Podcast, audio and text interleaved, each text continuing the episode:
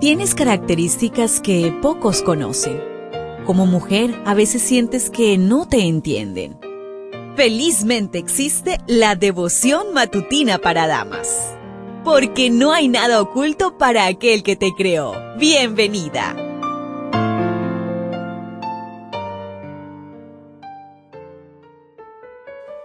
El Señor nos regala la oportunidad de iniciar una nueva semana. Feliz semana para ti, querida amiga, querido amigo. Espero que vengan muchas bendiciones durante esta semana. Para hoy, domingo 13 de agosto, la meditación trae por título Una entrevista divina. Daniel 10:19 me dijo, Daniel, no tengas miedo, Dios te ama recupera tu fuerza y ten valor. Mientras él me hablaba, yo empecé a sentirme mejor y dije, Señor, háblame, ya tengo fuerzas. Aunque Daniel no podía ver la respuesta de su oración, el ángel Gabriel estaba trabajando en su favor. En el libro Profetas y Reyes, en la página 419, dice las fuerzas del enemigo fueron mantenidas en jaque mientras gobernaron Ciro y su hijo Cambises, quien reinó unos siete años y medio. Los judíos aprovecharon esta oportunidad para reconstruir la ciudad y el templo. Los acontecimientos de la historia son el resultado combinado de las acciones de seres sobrenaturales y el libre albedrío humano. Dios se interesa tanto por asuntos de interés nacional o mundial como en las necesidades individuales. Imagina la escena de uno de los más distinguidos ángeles dando una explicación de su demora a Daniel. Qué privilegio tener un Dios tan generoso e interesado en tu bienestar. De acuerdo al reporte de Gabriel, cuando llegó Miguel, representante angelical de Dios, los poderes del cielo obtuvieron la victoria y el maligno se vio obligado a retirarse.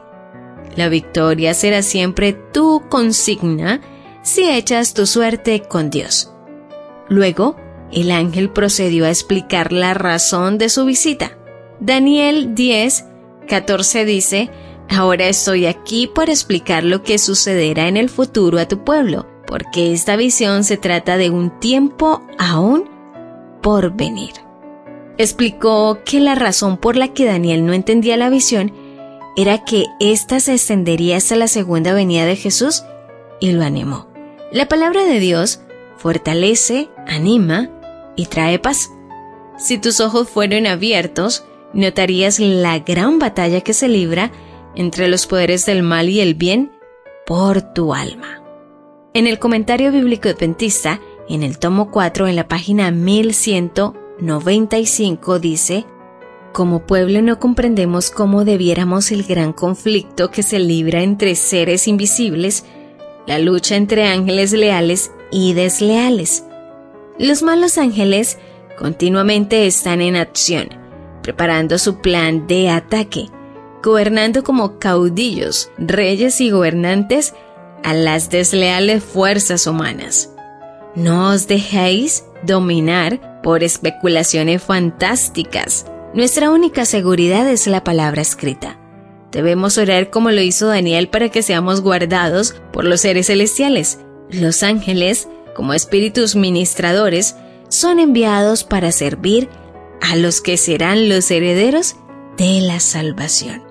Aunque no puedas verlo, también tu ángel está peleando a tu favor. ¿Lo ves? ¿Te das cuenta? Tu creador tiene el manual perfecto de tu estructura femenina. La devoción matutina para damas vuelve mañana. Gracias a Canaan Seventh Day Adventist Church and DR Ministries.